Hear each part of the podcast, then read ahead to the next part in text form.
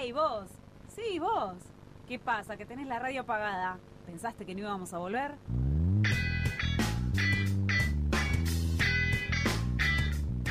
Si lo bueno siempre vuelve. decidí que, que quiero que quiero volver a jugar al fútbol. La espera terminó. ¿Cómo íbamos a hacer la excepción? El agujero del mate, de lunes a viernes de 11 a 13. En Radio Germán Abdala, la radio de las y los trabajadores estatales.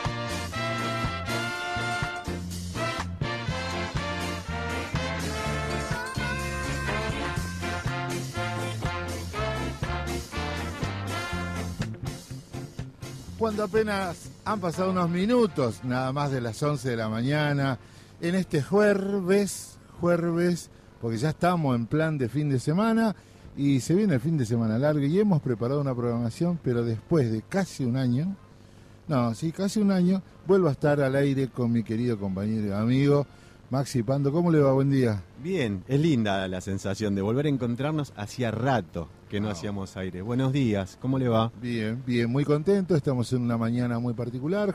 Jueves 6 de octubre del 2022. Si tiene alguna cuestión particular para decir, dígalo ahora o casi para siempre. Estamos ¿Y me dice? No, no, a la Ah. gente. Estamos en el agujero del mate que se emite a través de la radio Germán Abdala y la radio central de los trabajadores argentinos eh, en la radio central. La radio central que hoy tiene una producción especial adecuada a que hoy Lucre Visconti viene más, eh, viene más tarde. Sí, estoy usurpando su lugar de trabajo, No, su no, silla. todo, todo, todo es Sí. así. En la puesta en el aire, eh, en la producción general de ahí, de, de la musicalización, todo, está Martín Fedele, de nuestro compañero de CTA. Las chicas, hoy te están tomando exámenes. eh.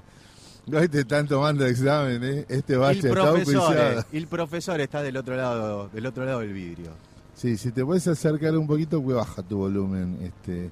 Bueno, Anita Vero, la compañera del área de prensa de la CTA, a nuestra productora periodística, nuestra productora general, que es Agustina Vargas, está Guillermo, que es nuestro compañerito de clases en el ISER, y ya está viniendo Lucrecia, Raimondi, perdón, dije Visconti, Raimondi, y Luli, Luli que es la responsable de redes, que es la única mujer que me puede sacar lindo en un video.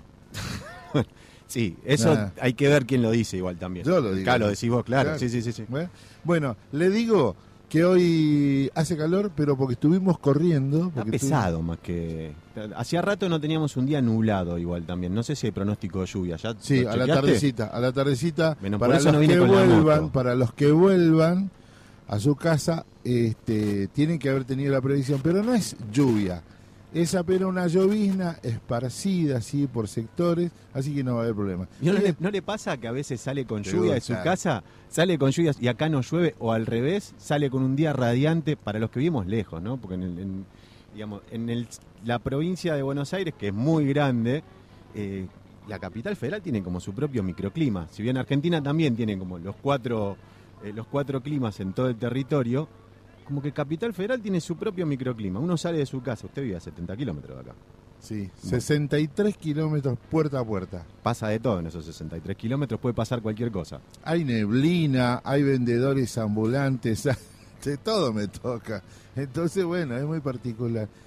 Vuelvo a repetirlo, qué bueno encontrarte en este lugar, en este, en este cuadrado mágico. Es linda la sensación. Hacía ratos, ¿verdad? Que no hacíamos aire juntos. Hoy es un día de reencuentros también. Ya le voy a spoilear lo que va a pasar Meta, en un ratito. Me gusta, me gusta. Acá en la radio, porque va a venir Edu, Edu Santáquita. Es un compañero, eh, colega de, de la carrera de ISER de locución. Nos formamos juntos, estudiamos juntos. Se acercó al proyecto de la radio Germán Abdala por un interés propio. Es el único columnista que tenemos por fuera de lo que sería nuestra Sí. nuestro mundillo de ate.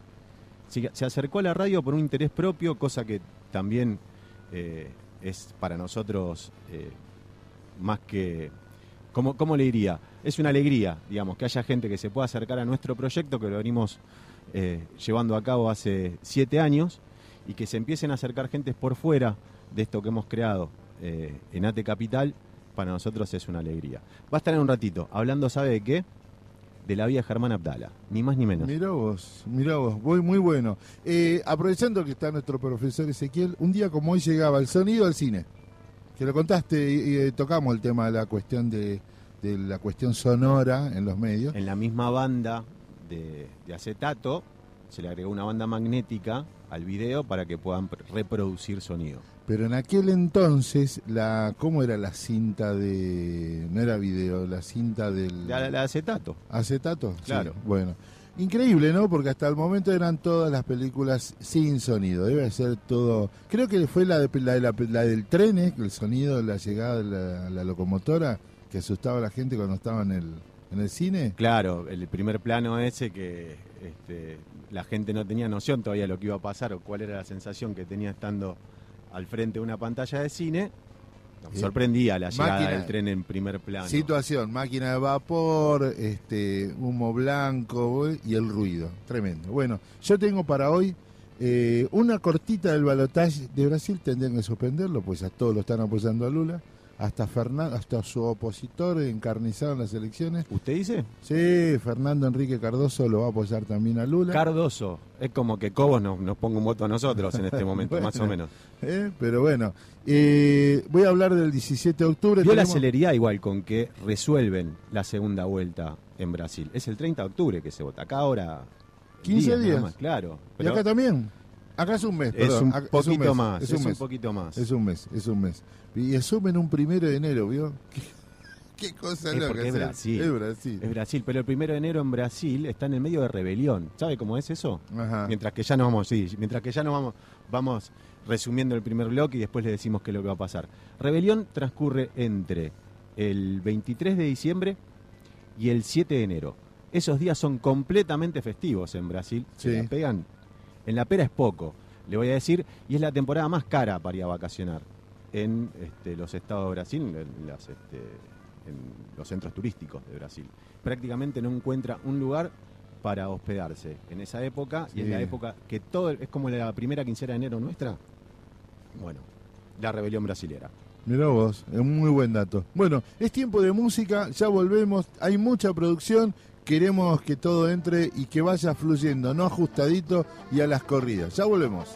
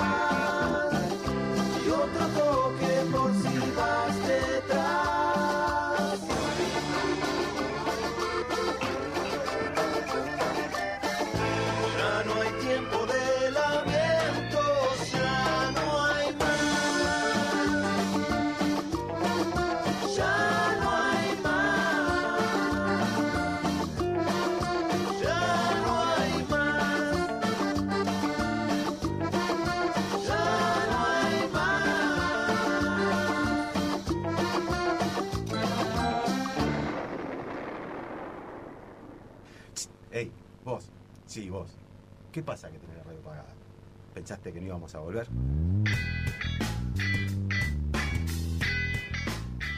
Si lo bueno siempre vuelve. Decidí que, que quiero que quiero volver a jugar al fútbol. La espera terminó. ¿Cómo íbamos a hacer la excepción? El agujero del mate. De lunes a viernes de 11 a 13. En Radio Germán Abdala, la radio de las y los trabajadores estatales.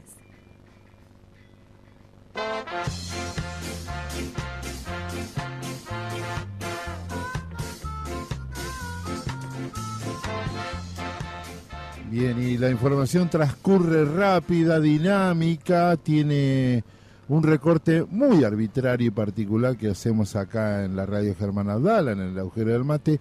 ¿Cuál es la primera que tiene para contarme? No, primero le quiero pasar las redes porque así nos pueden, se pueden comunicar Porque con están nosotros. funcionando. Porque, Porque, est- porque las tenemos a tope las redes. La verdad que es un lujo el trabajo que está haciendo el equipo de comunicación de la Radio Germán Abdala, así que hay que aprovecharlas.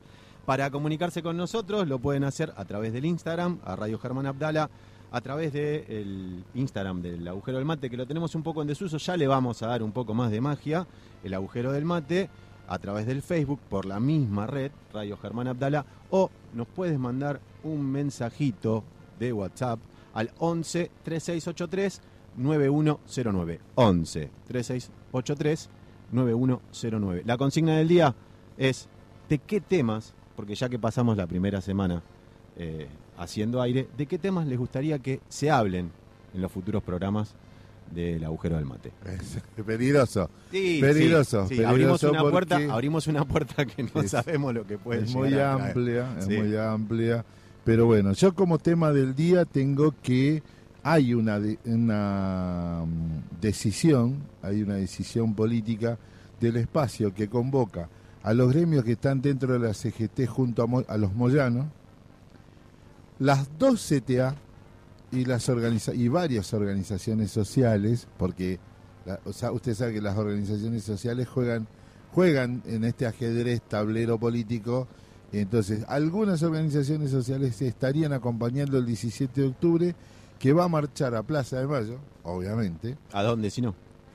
No, porque lo pueden hacer como estos muchachos que se reúnen, en el, era lo mismo el bar y en hay el, que mojar en las el obra. Hay que mojar las claro, patas. Hay que mojar las patas, claro. Yo lo voy a hacer esta vez. Y se habrán, con un documento, van a cerrar con documento y van a estar presentes las dos CTA, la Corriente Federal y algunas organizaciones sin- eh, sociales como la Cámpora y sus organizaciones eh, que se ramifican a partir de la Cámpora. Faltan igual todavía, ¿no? Algunos sectores. Bueno, no se han anunciado por lo menos. Sí. Van a estar, porque es así. Seguramente después van a adherir madres, Ujú. este, los organismos de derechos humanos, porque me parece que eh, hoy más que nunca la discusión tiene que ser respaldamos, pero también con justicia y, y- y defendiendo a los trabajadores y a las trabajadoras. Ese para mí es uno de los temas del día hoy. Bien, yo traigo un tema, un tema es casi una queja también y una reflexión. No sé si vio en página 12 y en otros diarios que se empezó a hablar de los mensajes que se estuvieron mandando y el romance que se sucedió entre el Instagramer Presto, tipo completamente alineado a la derecha, tipo que fue este, enjuiciado y lo mandaron a tener tres- 30 días de prisión por- Trabajo comunitario por también. Claro, por agredir a la, a la primera dama en las redes sociales. Bueno, parece que previamente al atentado a Cristina Fernández de Kirchner tuvieron una especie de relación eh, físico-amorosa mediante mensajes de texto. ¿A qué voy con esto? Digo, dejemos de banalizar el atentado. Hace, el otro día lo escuchaba justamente eh, a Pedro Rosenblatt en la Semana de la Comunicación que sucedió en el ISER. Y él hacía un análisis muy claro de qué es lo que pasaba. Hace un mes que pasó el atentado de Cristina Fernández de Kirchner y ya no se habla prácticamente y se está hablando de un romance entre un youtuber y la mina que hubiera perpetrado el atentado. Digo, pongamos el foco de que hace un mes que pasó y ya no se habla de los medios de uno de los hechos más lamentables que tuvimos que desde el regreso a la democracia y que podría haber sido un desastre, ¿verdad? Digo, hay que poner un poco el foco en eso. Sí, lo que ocurre es que eh, usted tenga en cuenta que esta justicia a la cual este espacio, este sector del, de- del movimiento nacional cuestiona fuertemente, es la que está encargada. Tienen el- el- la, la operación sobre los organismos de seguridad, eh, va a ser muy difícil, va a ser muy difícil. Solamente se va a poder llevar a cabo con una, un seguimiento propio de- de- de- de- desde la presidenta como querellante, la vicepresidenta como querellante, pero la verdad no confío que intenten llegar. Lo que sí está claro, lo que sí está claro, que si los medios, está muy bueno que traiga esa noticia a este momento, porque hoy, ahora por ejemplo, estamos bastante federal, ya nos están escuchando en recreo, en Catamarca. Saludo para la gente de Catamarca. Para la gente de Catamarca, que ahora vamos a estar tocando bien, muy bien el tema. Te quiero decir lo siguiente. eh, nosotros tenemos que sostener Claro. este tema. Eh, C5N es otro de los que todavía sigue, sosteniendo. Víctor Hugo sigue sosteniendo, el gato silvestre, pero el resto, ni siquiera la TV pública, ni siquiera la TV pública. Así que bienvenido que haya traído esa información. Yo le voy a hablar del balotaje, pero lo concreto es que todos los caminos de lo que usted contó conducen a una persona que está vinculada a Juntos por el Cambio. A la presidenta del partido Juntos por el Cambio, ¿no? A la presidenta del PRO. Patricia Sí. todo está conduciendo, todos los caminos, este le financió, aquel le escuchó, el youtuber, viste, como dicen todo el mundo, ¿no? Tiene cuatro, cuatro patas, mueve la cola, ladra, es perro. Eh, Balotas, ¿por qué no hacemos como Carlos Saúl que se bajó de cuando la elección de 22? Escúchame, Bolsonaro, todos lo van a apoyar. heredamos a Néstor Kirchner de esa de ese Por- de ese balotaje. Néstor salió segundo. Y él dijo, dijo Carlos, dijo, y hoy ya fui papa. Entonces, ¿cómo iba a bajar de rango? Entonces fue salvaje. Eh, por eso digo, eh, en Bolsonaro todos empiezan a darle su apoyo. La, referente, la senadora que salió tercera, Simone Tebet, eh, que es una que sacó 4%, pero con el con, con el cuarto ya alcanzado porque es un punto que necesita Lula. Un punto y monedita. Así que para mí esa es otra de las noticias. Le dije lo del 17 de octubre. ¿Tiene otra más? Eh, no, quiero hacer otra reflexión en realidad Vamos. con respecto, no, un, un recordatorio en realidad. Sí. Ayer hablamos con las compañeras y los compañeros de eh, Presidencia de la Nación y lo acaba de nombrar usted al Carlos. Y en algún momento querría que retomemos una conversación con, con esos compañeros y compañeras que están allá y nos cuenten ¿Qué algo. de- hacía el Carlos? Y yo qué sé, yo me lo imagino a la mañana. No sé, no, en realidad no me lo quiero imaginar.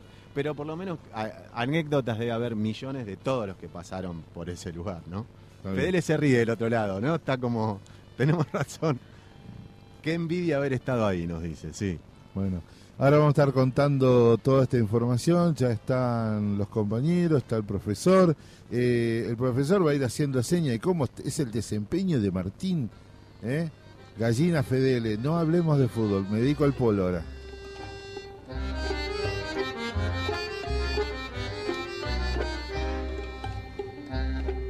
No sé por qué atenta escuchas portuguesa linda mi canción de amor. Si después cuando te pido que me des un beso me respondes no. Ay de mí, siempre así. Deja de ser caprichosa portuguesa y dame de una vez el sí. En Portugal tengo un nido donde se escucha el oído, siempre irás a cantar un fado. Si tú quieres portuguesa, vamos juntos para allá y abrazados sentiremos la canción de Portugal.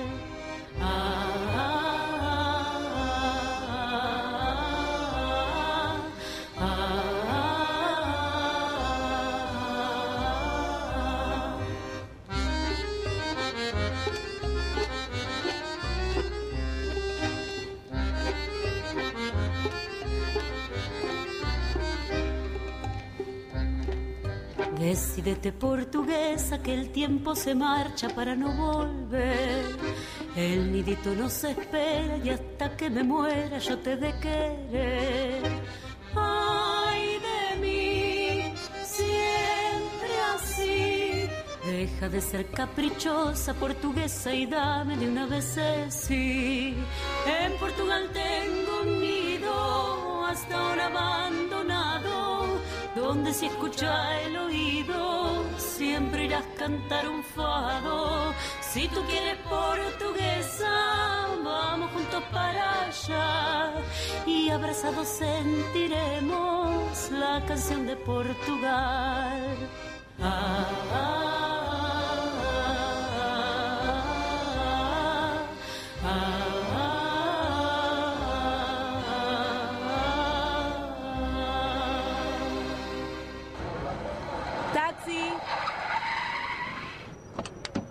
Chofer, siga ese auto. No hace falta. Si ahora nos podés seguir en Instagram en arroba Radio Germán Abdala y enterarte de todas nuestras novedades. Radio Germán Abdala, la radio de ILAS y los trabajadores estatales.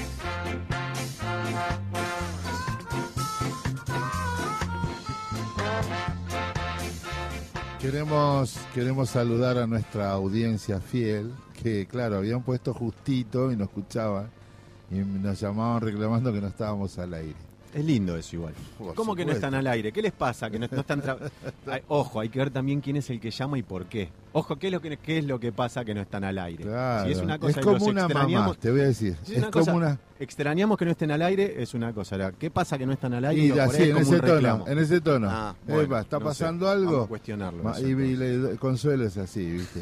¿Qué pasa? ¿No estás en- ¿Viste? Bien, Yo bien. le cuento, digo, aprovechando que ya tenemos al columnista eh, Edu Santana. Yo no quiero hablar más. Una de las arranque. No, porque una de las personas que justamente extrañaba que no estuviésemos al aire es, es, este, Mariela Bonagota, que es la voz institucional que escuchamos hace un ratito. ¿Te mandó mensaje? Me mandó mensajes diciendo, Digo, che, pero- ¿qué, qué pasa que no? ¿Qué pasa que no arranca? ¿Qué pasa que no arranca? ¿Qué pasa que no arranca? Me hace acordar a alguien. Eh, bueno, Mariela es la voz institucional, junto con quien les habla, pero la persona que tengo sentada en este momento enfrente mío es también parte de, en algún punto, toda esta formación que venimos trayendo. ¿Por qué digo esto? Porque yo a Mariela la conocí cursando la carrera de, de locución en el ISER. Nuestra productora periodística que está atrás del vidrio se ha formado en el ISER en el mismo año. Y la persona que yo tengo enfrente, en este momento lo conocí en marzo del 2018. Sí. Y yo creo que en algún momento, una de las primeras conversaciones que he tenido con él fue, yo soy parte de un colectivo, de una radio que se llama Germán Abdala, y él me contó parte de su historia, que después por ahí la va... Si amerita. La- No, en la realidad, con- si él decide Si él contarlo. decide, si él De decide. a poco vamos a ir conociéndonos todos. Sí, ¿no? yo quería conocer, buen día. ¿Cómo está? Quería Buen día. conocer tu expertise, porque la verdad que es muy valioso, que es como que Víctor Hugo venga a sentarse acá con nosotros. Claro, Bienvenido. Casi lo mismo. Bienvenido, Eduardo Santaquita, Muchas a la radio gracias. Germán Abdala. Muchas gracias. Un saludo enorme a, a la audiencia y, y a ustedes en particular y a los pibes que están acá atrás de- del vidrio. Eh, yo este, conocí la historia de Germán desde muy chico, como decían, la historia de Germán Abdala, que es lo que nos convoca para, para hablar un poco y para, desde la radio Germán Abdala, saber por qué, que esa es la gran pregunta que les traigo hoy, así que es una pregunta re fácil, ¿por qué tenemos que hablar de Germán? Mm. Es como un- es casi como el, el reclamo que les hacían recién, ¿qué pasa que no están al aire? Bueno, yo vengo y les digo, ustedes que armaron este programa, este proyecto, ¿por qué tenemos que hablar de Germán? ¿Por qué le pusieron Radio Germán. Abdala, no? Porque, sí, ¿por qué se llama Germán Abdala habiendo tantos nombres, no? Pero también este, lo que me interesa en particular es que él se presente, y ustedes dirán, ojalá tuviéramos la voz de él. En este caso voy a ser yo el que les va a contar qué es lo que dijo, y a lo largo de los jueves vamos a tener la voz de él, la voz de gente que lo conoció, gente que militó con él. Eh, en principio hay, hay una presentación que él nos dejó, que él nos legó justo muy poco tiempo antes de, de morir. Germán, para el que no lo sabe, murió a los 38 años. Muy joven. Este, y él dijo, me llamo Germán Abdala, hijo de Mansur Abdala y de Ana Mercedes Fulca. Nací el 12 de febrero de 1955, es decir, tengo 38 años. Soy hincha de Boca Juniors, peronista de origen y frentista por vocación. Morocho y argentino. Mi vieja me dio a luz en Santa Teresita, allá, en el sur de Buenos Aires, justo donde empieza el sur del mar Atlántico. Caminé por muchos oficios, tocando de oído en todas partes, pero eso sí, dejá bien asentado que por sobre todo fui y soy un militante popular. Eso le dijo Germán a Jorge Giles en una entrevista muy Sí, poco antes de morir. ¿Verdad? Les pregunto a ustedes cuántos, o, o que, o que pensemos, ¿no? A ustedes, cuando digo ustedes, a ustedes, a los oyentes, ¿cuántos militantes populares, cuántos dirigentes del ámbito nacional y popular nacieron del 93 para acá? Montones de pibes que no ya no son tan pibes, estamos adentro de eso, de, de- de gente que no, no pudo haber militado con Germán. Sí. No Por- pudieron haber recorrido las calles con Germán, e igual lo escuchan nombrar, ¿no? Sí, no, no. Hay un interregno de, de años donde hay gente que lo conoció, eh, entró al universo del trabajo y lo, lo conoció muy poco. En realidad es la militancia desde el nono, desde los más grandes, que Germán, Germán, Germán, Germán. Y algunos que lo conocimos por la edad, sí, lo, conocimos del grupo Los Ocho y diputados. Claro, fue, a mí me Pero empezó vos a sonar el, el nombre Germán Abdala.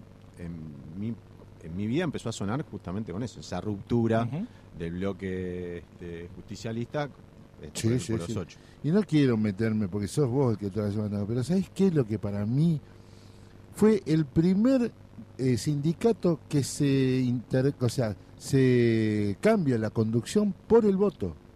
Viste que los argentinos, lo- lo- lo- los sindicatos, o es con por vejez, por jubilación, o con los pies para adelante. No hay otra No hay manera otra. que se vayan. Ah, no, y después los que iban El Vaticano es lo mismo. Algunos que, El- algunos el- que se nos pierden porque se, por el camino. Claro, se lo El Vaticano No es igual. claro. El Vaticano es lo mismo. Claro, el Vaticano y la señora, la reina de Inglaterra que murió hace poco. Lo se parece bastante. digo, el tándem Víctor, eh, Germán, Germán, Víctor, ganan las elecciones a Horvath, el dueño de la torta, el tipo que colaboró con la dictadura, y ahí arranca este sueño llamado Germán Abdala, esta construcción. Algo vamos a decir hoy de Germán y Víctor y de esa forma de ver el viejo sindicalismo que tuvo Germán en una anécdota, en un par de anécdotas nada más que vamos a, compartir. Entonces, eh, me pregunto y les pregunto, ¿quién es Germán? ¿Cuál es? ¿Cuál de todos es Germán? ¿El hombre que refundó ATE? ¿El hombre que hizo que ATE o el sindicalismo cambiara en la Argentina? ¿Un pensador del pueblo? Porque si vamos a buscar pensamientos y palabras de Germán, vamos a encontrar como para hacer doctrina directamente, ¿no? Qué buena pregunta esa. ¿Es el pibe que no llegó ni a los 40 años, pero hizo, hizo mucho más que esos que nombraste recién que llegaron hasta los 80? Porque hay algo que llama la atención a los que pasamos ya esa edad, que es cuando pasa, nos pasa mucho con Evita, ¿no? Cuando hablamos de alguien que, tan hizo tanto, Está tan presente. Y decimos, en tan "Che". poco tiempo. pero llegó a los 38. Claro. ¿no? Eh, y por las clases trabajadoras hizo mucho, es un militante común y corriente, es un militante común y corriente. Está bueno pensarlo así también, me parece. Y eso lo traigo acá para que el que está escuchando y ustedes eh, piensen si Germán es único, único, ¿no? Y lo, y lo convertimos en una especie de Dios, en una especie de deidad, y decimos, no puede haber otro. Y si decimos no puede haber otro, cerramos una puerta, me parece. Y le decimos al pibe de 17, ¿para qué te vas a meter en política? Si ese momento era el de meterse en política. Ahora no hace falta. Entonces, eh, me pregunto quién es Germán, porque Germán es el nene que nació a orillas del mar y al borde del bombardeo del 55 y la Revolución Libertadora, en, el- en ese mismo año, y volvió al mar hecho cenizas después, cuando Menem vendía el país. En el medio, él estuvo luchando desde una cosa hasta la otra. Eh, ¿Es el último estatista? Esto no se ve en la radio. No. Pero la pero piel de siente, gallina. Pero se siente. Mm. Por eso laburamos con, con la voz y el oído. Eh, ¿Es el último estatista, como lo definió Neustadt? Y mira qué figura que te traigo. Sí, sí, sí. ¿Por qué hablar de Germán? ¿Por qué tenemos que conocerlo? ¿Para qué? Podemos decir que es porque era único, porque luchó por el pueblo y por defender sus ideas hasta el último momento, hasta el último suspiro, con un cáncer a cuestas, nada más. Recién nombrábamos a Evita. O porque era uno más. Y como es cualquiera de nosotros, es muy fácil de multiplicar. Germán puede multiplicarse en cualquiera de los pibes, ¿no? Totalmente de acuerdo. Ahora, eh, en lo, eh, lo que, lo que a él lo marcó fue la historia de, de su vida entrelazada con la historia del sindicalismo argentino. Él, a fines de los 60 viene de un pueblo de Santa Teresita a Buenos Aires. Ahí en ese mismo año en el que él llega a, a este, a la Argentina, había un- una efervescencia política en el país. ¿no? Él, él llega ya a los 16 años, iba a reuniones políticas acompañado por su papá Mansur, que no era un tipo de la política, no, no, se, no se metía en política, y fíjense qué palabra, ¿no? En esa época era un turco comerciante, como tantos, hijo de libaneses, como tantas historias de inmigrantes que tenemos todos en la familia. Y Germán contaba que el padre, que el padre no participaba en política, pero le inculcó la necesidad de leer. Me llamó mucho y me marqué con, si tuviera marcador, pero no uso, con la virome, eso de la necesidad de leer. Fíjate que uno puede decir, me inculcaron el gusto de leer. Me siento a leer por Exacto. gusto. Pero él no, él no dijo eso. Germán dijo, me inculcó la necesidad de leer. A principios de siglo, ¿no? El debate público se daba en la lectura y se daba justamente en esos ámbitos de lectura profunda para estar informado. Si no era No había manera de conocer más la historia, más oncera de lo que podría llegar a pasar en los medios de comunicación. no había forma de conocer la historia si no era con, con la lectura. Y eh, dice que él también le inculcó otra cosa, el padre, menor, algo mínimo, que es la solidaridad. O sea, fíjense que hay un tipo que tiene un papá que no tiene nada que ver con la política, pero le deja estos dos legados, la lectura y la, y la solidaridad. ¿Y qué leía? Leía sobre historia argentina. Eso le decía el padre. Vos tenés que conocer sobre historia argentina. Tenés que, si te interesa la historia. Eh, y la historia dice que en el 72, el año en el que Germán empieza a recorrer unidades básicas, a, meterse un poquito en, en el terreno político en la Argentina, era el año del regreso de Perón. Claro. 17 años de exilio y 17 años tenía Germán. Increíble. Se enamora ahí del clima de las unidades básicas. Y eh, los que hablan de Germán, y, y a lo largo de los jueves vamos a ir conociendo gente que, que él conoció, eh, te marcan una vida en la cual uno se da cuenta que él vivió poco, pero vivió mucho. ¿no? Él estuvo poco tiempo, tuvo poco tiempo. Pensemos que hoy sería un dirigente social, popular, un político, llámenle como quieran, de cerca de 70 años. ¿Cuántos hay? ¿Y cuánto hace que no lo tenemos? Sí. ¿Cuántos hay con ese laburo, no? Hay, a ver, hay, pero bueno. ¿Cuántos hay no como te él? das cuenta que no te quiero interrumpir. ¿Cuántos hay como favor. él? ¿Cuántos hay como él? No Por sé. ¿Cuántos hay eh, de esa edad y, y habiendo recorrido ese, misma, ese mismo camino, ¿no? Entrar en política cerca de los principios de los 70, tener una vida, ¿no? Una vida política activa. Eh, Germán entonces, a los 17, él dice que ya se sentía un hombre. A los 17. Yo ya estoy formado, ya leí a Mao, a Cook, a Perón y a Evita. Nada más, nada menos. Esa línea media, mira. Es claro, mira que, mirá que delante. Este, y eh, un tiempito antes, en el 68, cuando él tenía 13 y llegó a la gran ciudad, digamos, él eh, conoció o, o escuchó hablar de la CGT de los argentinos, que se Claro. creó acá en el país. Fíjense esa, esa, esa línea que estamos trazando, ¿no? Papá me dijo que tengo que leer historia, yo leo historia, la historia hoy marca esto. Sí, sí, sí, sí. Y eh, Raimundo Ongaro había creado la, la CGT de los argentinos. Y en el 68, que ocurre también el Cordobazo. Cordobazo. Germán fue, eh, fue lo que fue por haber sido, y esa es la pregunta que les dejo acá flotando, fue, fue lo que fue por haber crecido y haber conocido todo eso y justo convivir, convivir con hechos tan importantes en el tema sindical, nacional, popular. Estuvo eh, tan atravesado por esas cosas que le tocaron. Hay muchos pibes de la misma edad, ¿no? Algún otro, imagino que estaría escuchando canciones del Club del Clan. Pero él también quizá. Pero lo que digo es, no tenía, este, no tenía Germán otra cosa que, que, que militar. Él dice que la militancia lo llamó Claro, estaba pensando, esa, un llamado, estaba pensando justamente en esa palabra.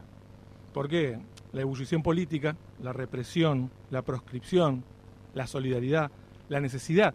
Él quizá no tuvo la necesidad económica que puede tener, no sé, una persona que es realmente un, pibe eh, que no tiene para comer. Quizá no fue eso lo que lo llamó, sino que lo llamó otra cosa, que es eh, haber conocido en esas unidades básicas algo que le dieron ganas de, meterse en eso y, de, y de sentir, che, o hago esto o no hago nada. No, eh, eh, me, me hiela la sangre eh, semejante línea histórica, él cruz, la- lo cruza y cuántos lo han, a- la- lo han vivido y no han tenido el mismo compromiso. Por Ahí. eso digo que para mí viene, vos lo tenés y después este, ese, esa vivencia del tiempo histórico es la que te es el siniestro que te cambia la vida. Uno sigue con su vida normalmente, como decía Joaquín Areta, los grises, Combatir los grises porque es el peor color, dice. Gris nuestra vida, gris nuestra historia.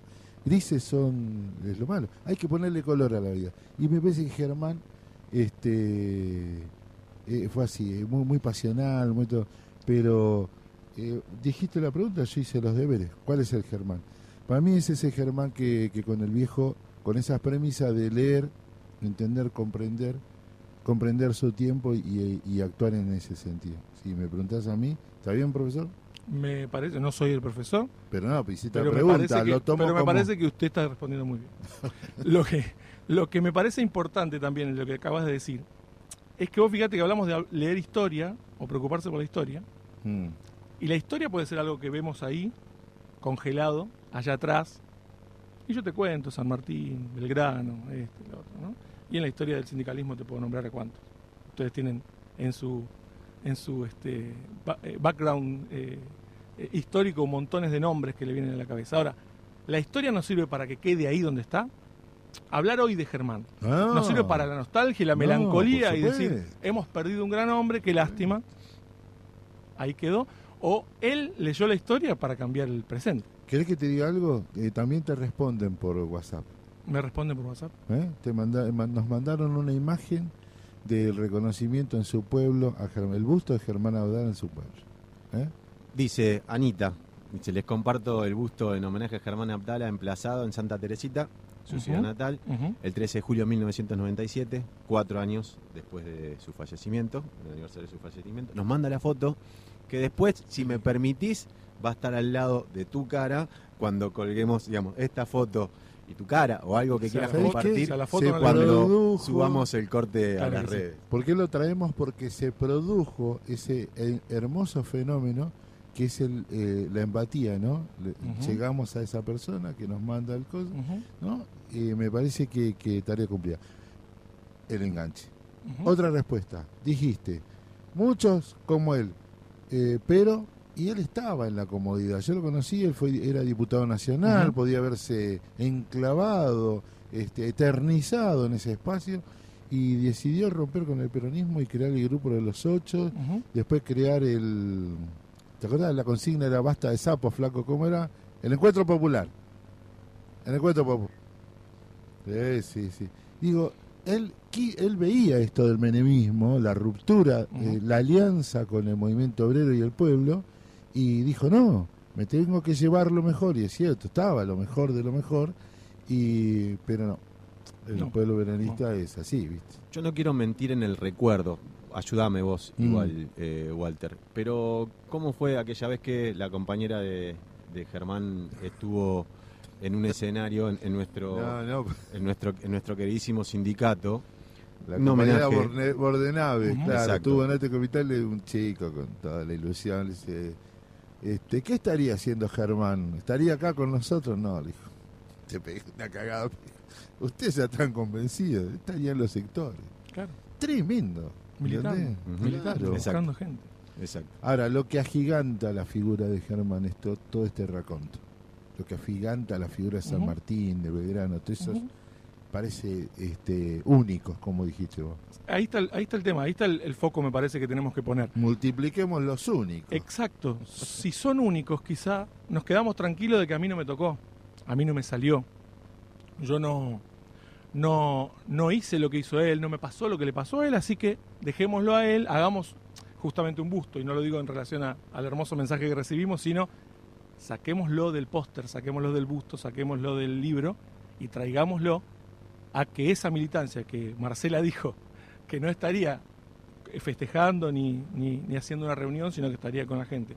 Él, cuando era muy chico, ahora esta semana hablamos un montón de pibes, tomas de colegios, ¿no? Sí. Hablamos un montón de, eh, Sí, sí. Este, de, de si los pibes sí, si los pibes se nos están yendo a la derecha.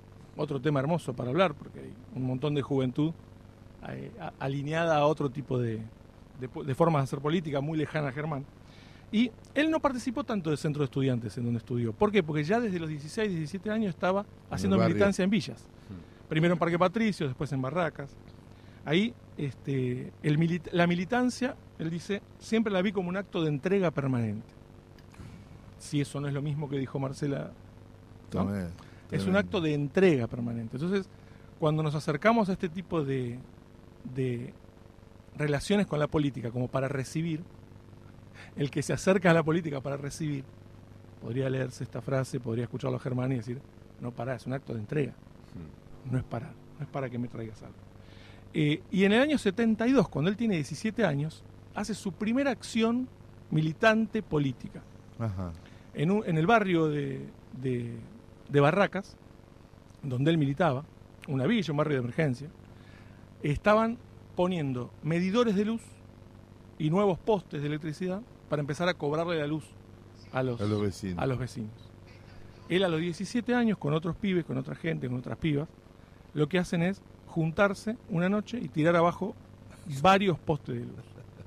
Varios Muy postes de luz, romper los medidores y después se esconde en una casa y queda escondido tres días hasta que lo viene a rescatar el padre, porque otra vez es un pibe común y corriente, pero con estas, con estas, este, con estas ganas. ¿no? El otro día hablábamos, perdón, te interrumpo acá con esto. digo, Sí. Si no lo haces a los 17 años, lo hablábamos del otro lado con Martín este, cuando estaba transcurriendo el programa y estábamos hablando de las tomas de los colegios. ¿no? Digo, Si no lo haces a los, 17, a los 17 con esa rebeldía, con ese ímpetu y sabiendo que te queda toda una vida por delante, pero que no tenés nada para perder y mucho por ganar en esas luchas, eh, ¿cuándo, no? Si no te llama esa necesidad, esas ganas, esa rebeldía ahí, No va a llegar a los 40. No es por osmosis.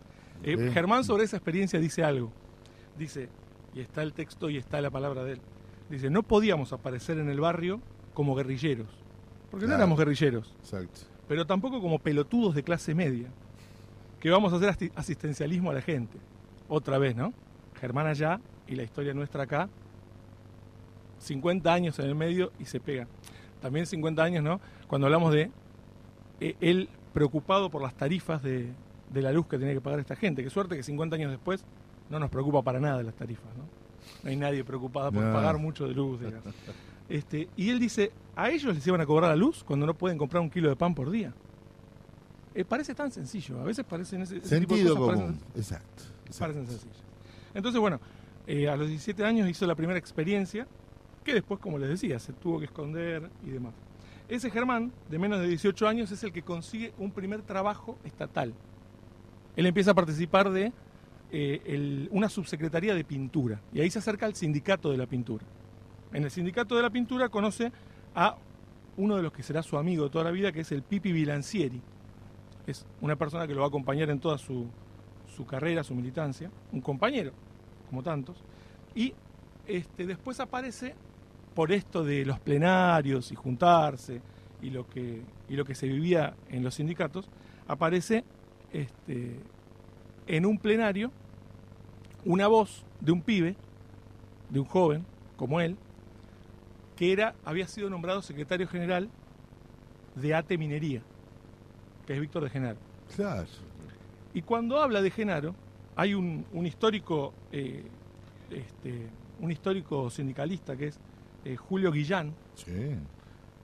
que de Genaro le dice, y quiero leerlo textual, por eso lo estoy buscando, Guillán era de Telefónico. Guillán era telefónico. Sí, lista Y le marrón. dice- Bueno, pibe, hacé la corta, le dice como está hablando de Genaro. Mirá que el Estado y la revolución de Lenin ya lo leímos todo. De Genaro era la primera vez que hablaba en público, empezó a tartamudear, se puso colorado, terminó como pudo, baja, y un pibe parecido a él, un tipo como tanto que estaban dando vueltas por ahí, pero joven, le dice, che, flaco, tuviste espectacular, ¿eh? No le des pelota al carcamán este, que es un viejo. Y ese era Germán. Ese era Germán Adala, que con De Genaro tiene algo de historia. Después quizá la vamos a contar. Sí, sí. No sé si, no sé si El tuvieron... dato que trajiste, porque Guillán lo cuenta. De- después de la cárcel lo cuenta. Ajá. Pero será, nos vamos a encontrar muchas veces, nos vamos a encontrar muchas veces. Yo te agradezco porque me hiciste revalorizar lo que para nosotros es como las 20 verdades peronistas, la, la- la carta de, de- de San Martín a su hija con, con las recomendaciones para Mercedita. Eh, yo si vos me preguntás, trato de hacer lo que nos dijo lo de lo que nos dijo Germán nos enseñó, por eso creamos la radio Germán Audal. Voy a contar hasta el detalle más íntimo de la creación de la RGA. Vivir como pensamos. ¿eh? y hacer lo que decimos. Yo justamente voy a ir en contra de eso que decías de hacerla corta. No quiero que la hagas corta, quiero que vuelvas el jueves que viene. Y justamente por eso es que has elegido una canción que me parece que calza justito, justito con lo que habías propuesto de Silvio Rodríguez. Eh, ¿Por qué? Porque la canción habla, primero, ¿no? La canción del elegido. ¿Será Germán el elegido? Esa es la Segura- pregunta que les traje. Seguramente, seguramente es uno de los elegidos. Y la canción habla de una historia, habla de alguien que tiene algo para contar, habla de alguien que tiene un montón de preguntas y un montón de respuestas. Por eso quizás Si querés es la te leo una elección frase del de tema. Germán. Dale, mientras que, mientras que le vamos pidiendo que a la nos puede operación que prepare el que tema. decís. Dale, tranqui. Él dice en un momento, estoy convencido que un día el pueblo va a triunfar. Sí. Estoy convencido de que nací para ser un militante de ese pueblo. Y estoy convencido de que en términos históricos, ese día llevaremos las banderas que hoy llevamos. Porque el final del camino es nuestro.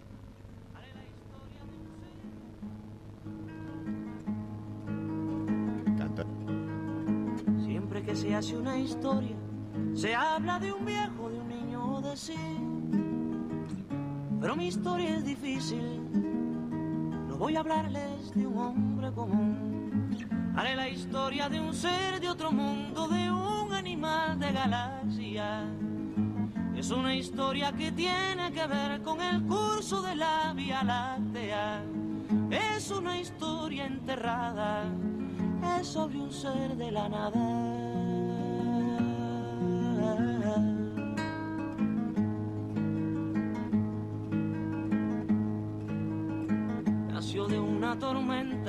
En el sol de una noche el penúltimo mes. Fue de planeta en planeta buscando agua potable. Quizás buscando la vida, buscando la muerte, eso nunca se sabe.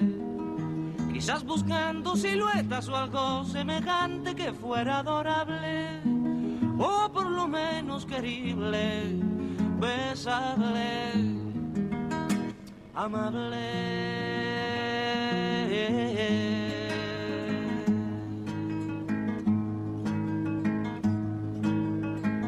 Descubrió que las minas del rey Salomón se hallaban en el cielo y no en el África ardiente, como pensaba la gente. Pero las piedras son frías y le interesaban calor y alegrías. Las joyas no tenían alma, solo eran espejos, colores brillantes. Y al fin bajó hacia la guerra, perdón, quise decir a la tierra.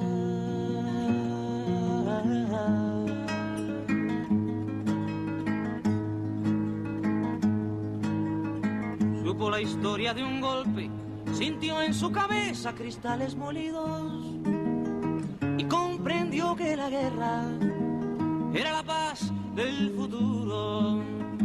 Lo más terrible se aprende enseguida y lo hermoso nos cuesta la vida. La última vez lo vi irse entre humo y metralla, contento y desnudo. Iba matando canallas con su cañón de futuro. Iba matando canallas con su cañón de futuro.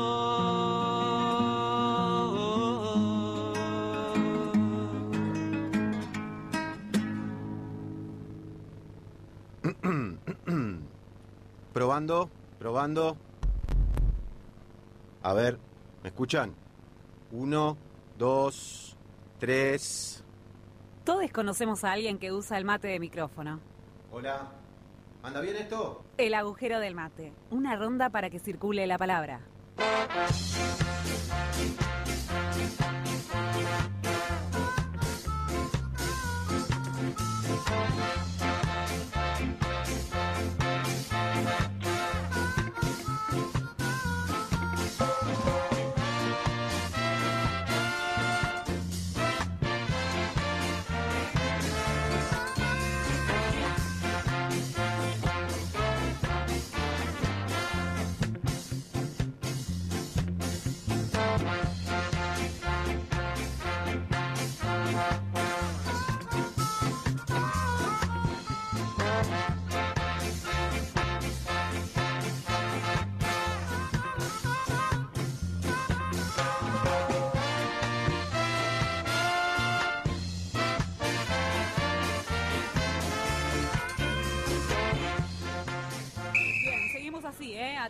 Concentrados. Sí, Yo me abro por la derecha para buscar algo de carne y vos picaste a la verdulería. a la verdulería. Presionando, ¿eh? No le des ni tiempo para pensar a cuánto está la zanahoria y la papa, los tomates son orgánicos. Lo ahogo, full precio. Eso, vamos, eh. Vamos que lo sacamos adelante. ¡Vamos! No podés estar todo el día pensando en fútbol. Para eso está Marcial Cabello, que nos trae toda la actualidad del mundo del deporte. Acá, en el agujero del mate.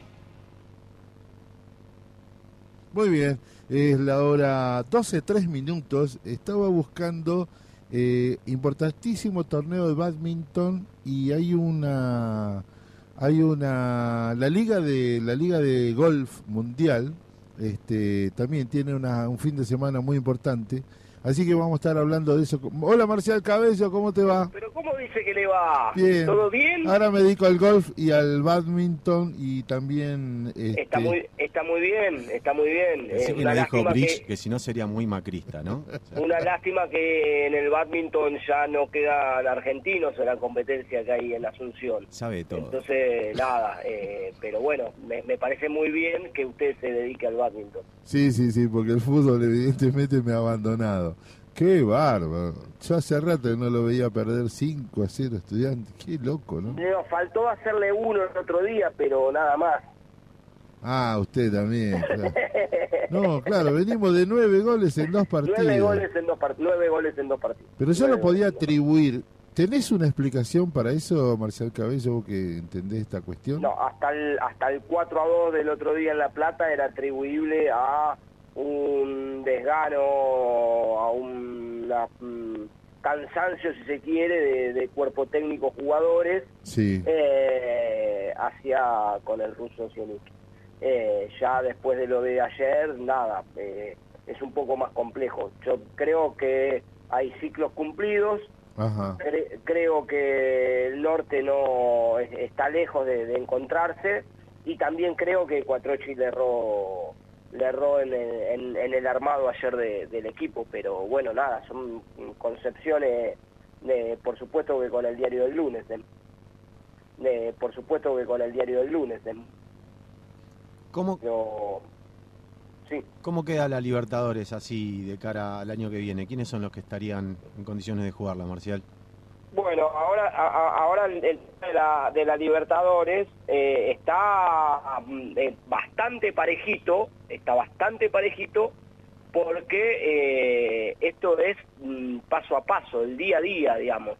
Le digo, hoy por hoy están entrando Racing, Boca, River y Gimnasia, pero, pero, Argentino Junior está a tres puntos de la Libertadores. A- acá lo único que puede cambiar, acá lo único que puede cambiar es el último, el, el quien ingresa último, que en este caso hasta ahora es Gimnasia, y que por supuesto va a depender de los resultados de, de- del día de hoy, que van a jugar ambos, tanto Argentinos Juniors como Gimnasia. Argentino lo va a hacer a las 7 de la tarde y Gimnasia lo va a hacer a las 9 y media de la noche, con Boca, nada más y nada menos que va a ser, Claro. creo que el partido de la, creo que el partido de la fecha.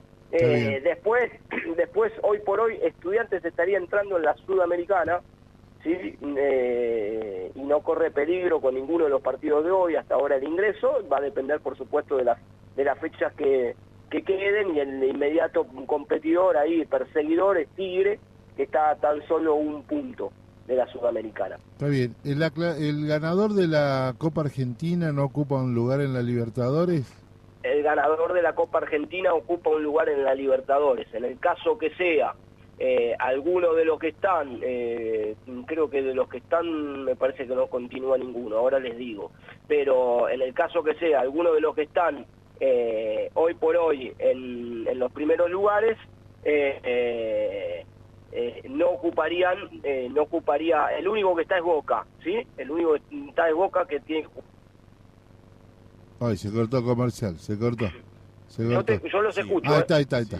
Yo los, Bien. escu- yo los escuché siempre. Perfecto, perfecto. Eh, eh, les decía que el único hoy en condiciones de, eh, de, de campeonar de los que están arriba es Boca, que tiene que jugar la semifinal con Patronato en Copa Argentina. Bueno. En el caso que Boca, que, que Boca salga campeón de Copa Argentina, ahí sí se habilitaría un cupo más y estaría entrando Argentinos Juniors.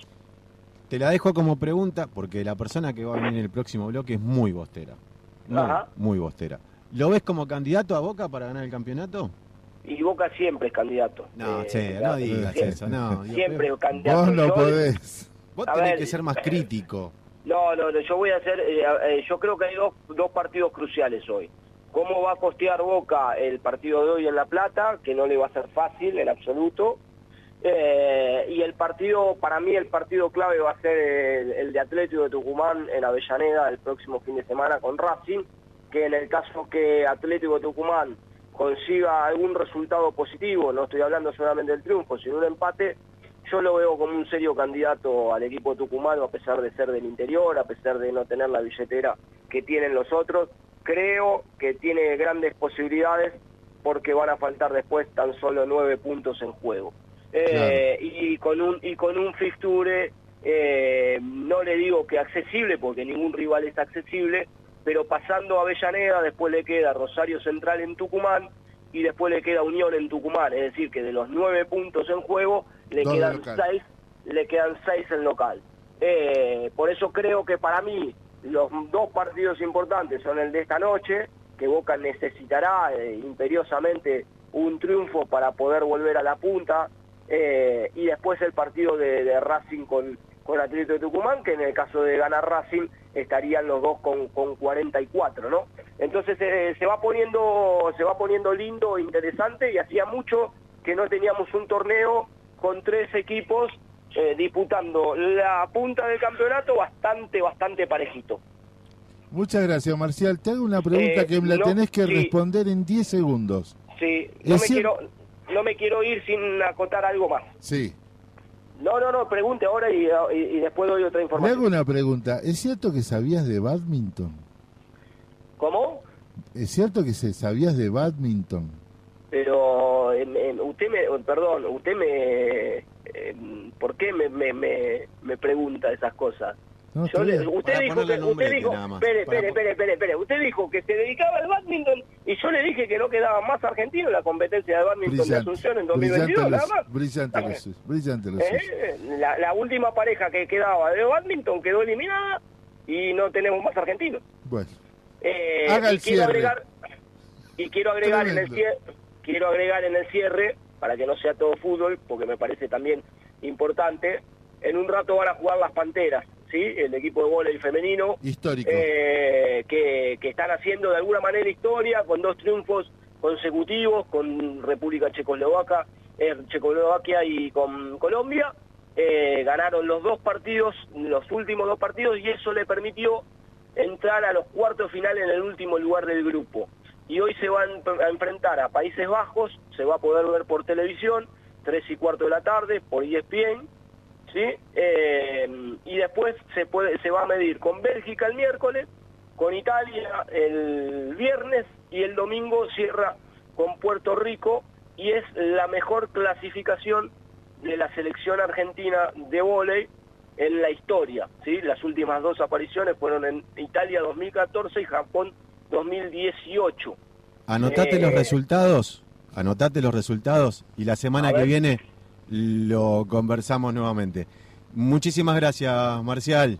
Ningún problema, un abrazo.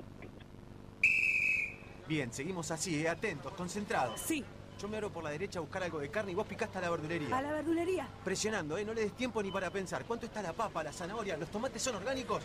Lo hago, full pressing. Eso, vamos, vamos, vamos, que lo sacamos adelante. ¡Vamos!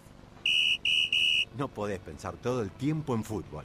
Para eso está Marcial Cabello, que nos trae toda la actualidad del mundo del deporte.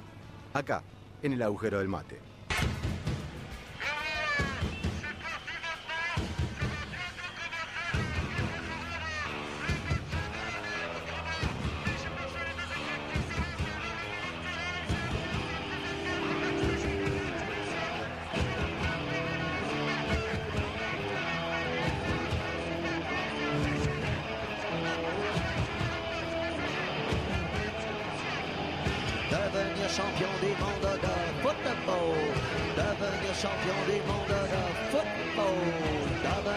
champion.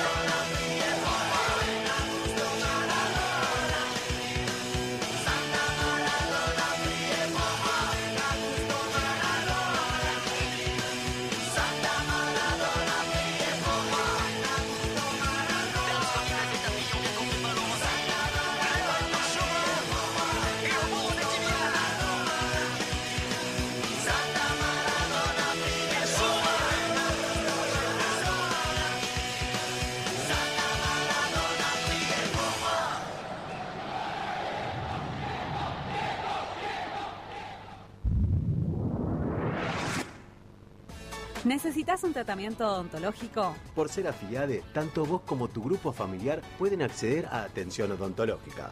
Entrá a nuestra web www.atcapital.org y en el área de beneficios de acción social podés encontrar toda la información sobre las prestaciones sin cargo y los teléfonos de los consultorios. Para solicitar el voucher, tenés que enviarnos el número de DNI de la afiliade titular y para qué doctora sería el voucher.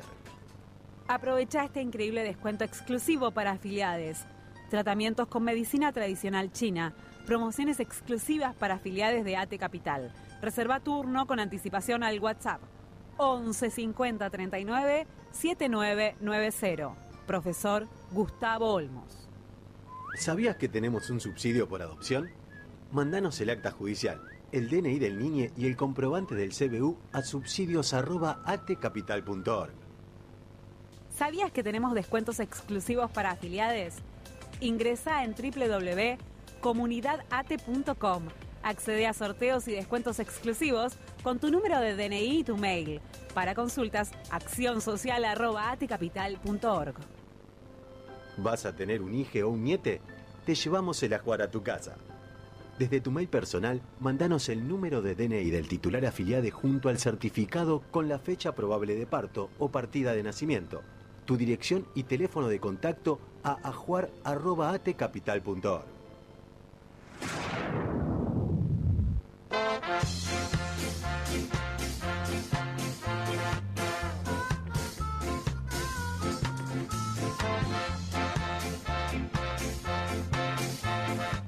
con la precisión del horario ATE, ¿no? Como corresponde, inédito.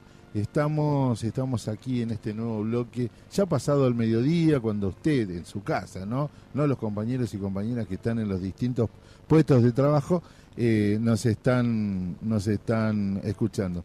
Ahora viene eh, la, la- la bienvenida, mi compañera co-conductora de este espacio. ¿Cómo te va, Lucre? Hola, buen día, bien, muy Te contenta. tuteé. Sí, Te está tuteé, bien. sí, sí, Vamos y te venimos. te Del vos al tú. Usted eh, nos había pedido, porque tenía una jornada de trabajo en... Intensa, como para variar. Ya le dije ayer, ¿no? Que tengo cinco trabajos. Entonces, en esa dinámica, eh, hay días en que me sumo a la segunda hora del programa. Una vez en la semana me sumo a la segunda hora. eh, porque, bueno, la vida es así. Bueno, la compañera eh, es, es- es nuestra co-conductora y hoy este, ella se trae todo su bagaje de noticias, pero decidimos que hubiera una columna sobre la cuestión ambiental. Y hoy hay una sorpresa, que fue el trabajo que empezaron a hacer con podcast desde la cooperativa. Por eso nos acompaña hoy Alejandro Giani, nuestro compañero, este, miembro del secretariado de, de AT Capital, pero en este rol de constructor de un espacio cooperativo que no es fácil construir cooperativista. Vos tenés la cooperativa, pero construir cooperativista. Hoy, ¿cuál es la temática que nos convoca, querido Ale? Buen día. Buen día, ¿cómo andan? ¿Todo bien? Buen día, muy bien, muy bien. Bueno, gracias por invitarnos. Y nada, tenemos muchas expectativas de esta columna. Bien. Porque, como vos decís, y te agradezco, eh, nosotros venimos ya hace 20 años laburando con la problemática de los residuos en la ciudad. Sí. ¿Posta? Sí, sí. En función de eso, laburamos, armamos las cooperativas de recicladores, de Ujú. cartoneros, solo en función de toda una pelea que se dio para poder que, la- que, la- que los residuos reciclables, en vez de enterrarse, fueran eh, parte de una economía circular y no fueran parte de, un de una montaña de, De, basura. basura. sí, importantísimo Que- todo el que son- laburo de recuperadores, Claro, sí. claro, que es un laburo absolutamente ecológico eh, y por lo tanto ambiental. Por lo tanto, nosotros fuimos con todo en, eso, en estos 20 años de transitar la problemática de los residuos, fuimos repensándonos muchas veces. Seguramente. Y terminamos hoy, que no terminamos, en realidad fuimos construyendo toda una identidad, Sí. que es parte de sentirnos ambientalistas populares. O sea, algo más que recicladores o que cooperativistas, sino que ya eh, nos parece que es fundamental meternos dentro de las tradiciones de la defensa del ambiente Y dar esa discusión. y ¿no? dar esa discusión. Claro. Que es una discusión enorme en América Latina y en la Argentina, que nosotros podemos pasar por Galeano, Podemos pasar por poetas, por ejemplo, Pa- Pablo Neruda en Chile defendiendo toda la cordillera, toda Sí, la sí, extracción sí. de metales. Incluso nos metemos en la colonización. Por ejemplo, parte de esta columna, la idea de discutir uno de los conceptos que el, el- el- el ambientalismo popular discute, que es el doradismo. ¿Qué es el doradismo? Es el dorado. Claro. Por ejemplo, ¿por qué colonizan América Latina los españoles? Por el oro. Por el mito del dorado. Claro. Creyendo de que eh, La ciudad del oro. claro. la ciudad del oro. Hay que una película infantil que habla de eso. Absolutamente. Que después es el río de la Plata. Muy Hollywood, igual. No, bueno, pero, es, pero es el río de la Plata. El río de la Plata es el río, ¿no? Donde estaba la mitología de, de que los metales iban a salvar al Imperio Español. eh, y por lo tanto eso es transmitido a la colonia y llega hasta la actual, en la actualidad. Hoy nosotros podríamos pensar, por ejemplo, el tema de la soja, el, tema, el tema del litio, eh, el tema del petróleo, ahora de vaca muerta. Claro, el fracking. El fra- sí, sí, la, la- la minería. la minería, claro, cielo la- abierto. Claro. claro.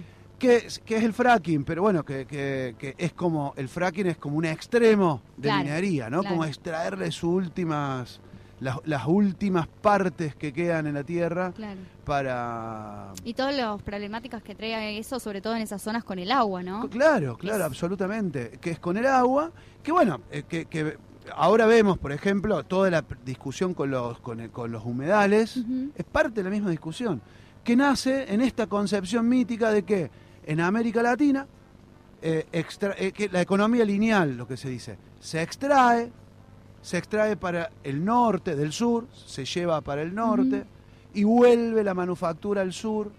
Por lo tanto, Claro. la- nosotros discutimos ¿no? la justicia ambiental. Es que el norte se haga cargo del pasivo ambiental de que generan todos los países del sur. Por, Claro. Por- Entonces- perdón, una cápsula, por fin que alguien lo dice. Y sí, Porque claro. viste, mucha concientización de la bolsita verde, esto, pero muchachos, la basura, la gran basura, la gran contaminación no lo hacen los vecinos. Lo acaba de decir recién. Listo, Totalmente. estoy, con- estoy tranquilo, con mi, pastilla. con- estoy tranquilo con mi conciencia. Bueno, es parte, es parte de toda una gran discusión que para mí me parece que es alucinante que ATE, que la CTA, que los gremios nos pongamos a la altura de la historia y discutamos lo que hay discutir, que discutir, ¿no? Que es esta nueva narrativa. Yo creo que la problemática de género nos mete a discutir una nueva narrativa en donde se rediscute el poder, por ejemplo Totalmente. donde se rediscuten los cuerpos, en donde se rediscute la naturaleza. Bueno, el ambientalismo popular está en la misma línea de, de narrativa, en donde necesitamos, en términos absolutos, en discutir todas estas mismas cosas. Y que viene a traer sobre la mesa la discusión sobre la soberanía, ¿no? claro. Es fundamental, la Claro. soberanía de nuestras tierras, la soberanía de nuestras economías. Absolutamente. Eh, que es eh, discutir un, un montón de conceptos a una nueva luz que, por ejemplo, nos cuesta a los dirigentes. A mí, yo me, me vengo, me veo como dirigente de CTA, dirigente cartonero, dirigente de ATE. Claro. Decir, che, me pasó muchas veces que termino un discurso, pero no hablé en ningún momento de la problemática ambiental. Totalmente. Decís, ¿cómo puede ser? Porque, porque es como nos pasa con la problemática de género, que parece que utilizando la E o compañeros y compañeras ya está, y en realidad no arranca. ¿Por qué? Porque es un cambio de narrativa, es un cambio de paradigma que nos obliga a pensar esta problemática de manera distinta. Tal cual. Entonces, yo le traje, pal- por ejemplo, le traje para la columna de hoy eh, palabras. Palabras sueltas que vamos a ir articulando. A para ver, dale, poder pensar. juguemos, me gusta. Regenerar, Bien. ¿no? En un mundo contaminado, en un mundo... eh, no descartable. de- de- claro. De, todo se puede regenerar, reciclar, reutilizar. ¿no? Todo tiene un nuevo uso, porque estamos hablando de que cada una de las mercaderías, de las mercancías, son materia prima. Tal- Claro. total. Y no están extraídas del aire. No es que, viste, como tipo Platón, del no ser pasaron al ser. Claro, No, no. no, O sea, una botella de plástico es petróleo. claro. ¿no? Eh, una construcción es hierro. Eh, una comida es, es eh, producción Orgánica. o- de- na- na- Orgánica del de la campo, tierra, de la tierra. claro. Entonces, regenerar los recursos naturales, reciclar es reutilizar, bueno, reutilizar es usar de nuevo eso que se extrajo, Claro. porque son materias primas que en realidad son infinitas, porque están en ciclos eh, naturales, que son ciclos, ¿no? Circulares, circulares. Y el- un círculo, todo vuelve, ¿no? Todo vuelve. Y esta lógica de que todo vuelve eh, tiene una potencia infinita. Bueno, pero no es para ahora. Traje otras palabras. A ver. Crisis energética Sí. o transición energética. Sí. Bueno, fundamental. Yo- como siempre, en el norte son los que más contaminan, pero la naturaleza depredatoria o la lógica depredatoria también somos nosotros. ¿eh? Claro. O sea, es como decir, eh, che, eh, acá, bueno, acá hay menos muertes de mujeres que en Estados Unidos, por lo tanto acá no tenemos problema de las mujeres. No, Bueno, no. Claro, Claro. ah, che, es tan dramático en Estados Unidos como acá. Es tan dramático en el norte como en los países del sur. Bueno, la transición energética está en disputa. Queremos, ¿Qué queremos con energía? Bueno, esta disputa es la que le- nosotros vamos a tratar de meternos en esta columna y tratar de pensar y tirar elementos para que nuestros afiliados, para que nuestros oyentes, que para nuestros dirigentes, cuando digan un discurso, también pensemos. Porque yo creo que hay que festejarlo el petróleo y banca- vaca muerta. Así como hay que festejar que vamos a poder tener soberanía energética, también hay que discutir el pasivo ambiental que vamos a generar ahí. ¿eh? Claro. Queremos saber qué está pasando ahí y que los costos después no sea una zona muerta por siglos. Claro. ¿eh? Queremos Sí, sí, discutirlo. sí. Eh, y eso es discutir transición energética. Por ejemplo, la justicia ambiental. Bien. ¿Qué significa la justicia ambiental? Significa, che, por ejemplo, ley de envase. Si Claro. nosotros discutimos la ley de envase, las empresas que ponen los envases tienen que, tienen que poner la plata para sanear el riachuelo. Que no estamos hablando de cualquier lado, ¿eh? Es sanear el riachuelo Acá al lado. acá al Acá, lado. sí. Millones de, de- de habitantes de la capital y conurbano padecen la contaminación del riachuelo. Eso es ley de envase. Eso es ley de humedales también. Claro. Desarrollo sustentable. Clave. ¿Qué significa? ¿Qué significa? Claro. Claro, porque la palabra desarrollo, Son todos como en el ambientalismo palabras como muy rimbombantes, muy políticamente correctas, pero que en el fondo nadie sabe de qué y se que tratan, en el ¿no? fondo es una forma de, si la usamos en términos estéticos, vacíos, Claro.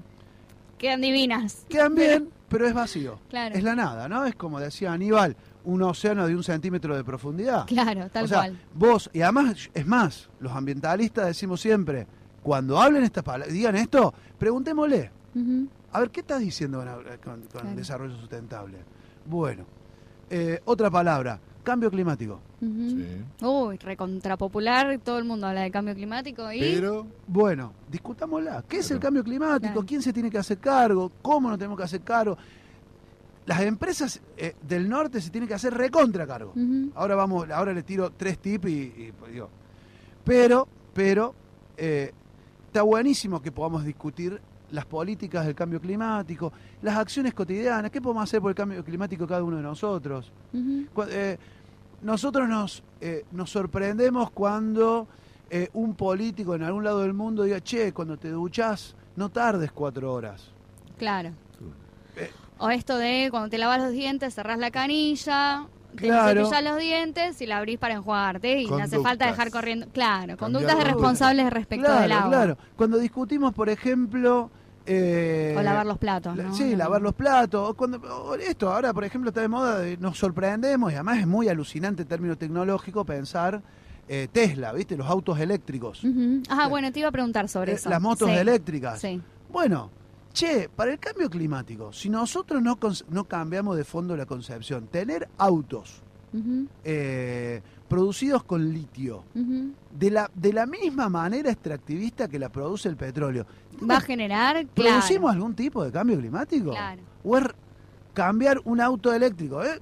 Pero ahora O en sea, vez de por un tener- recurso, por un recurso por otro. O sea, que en realidad es lo mismo. Y ahora las, ahora las empresas que sacan petróleo van y producen guerra donde hay litio, Claro.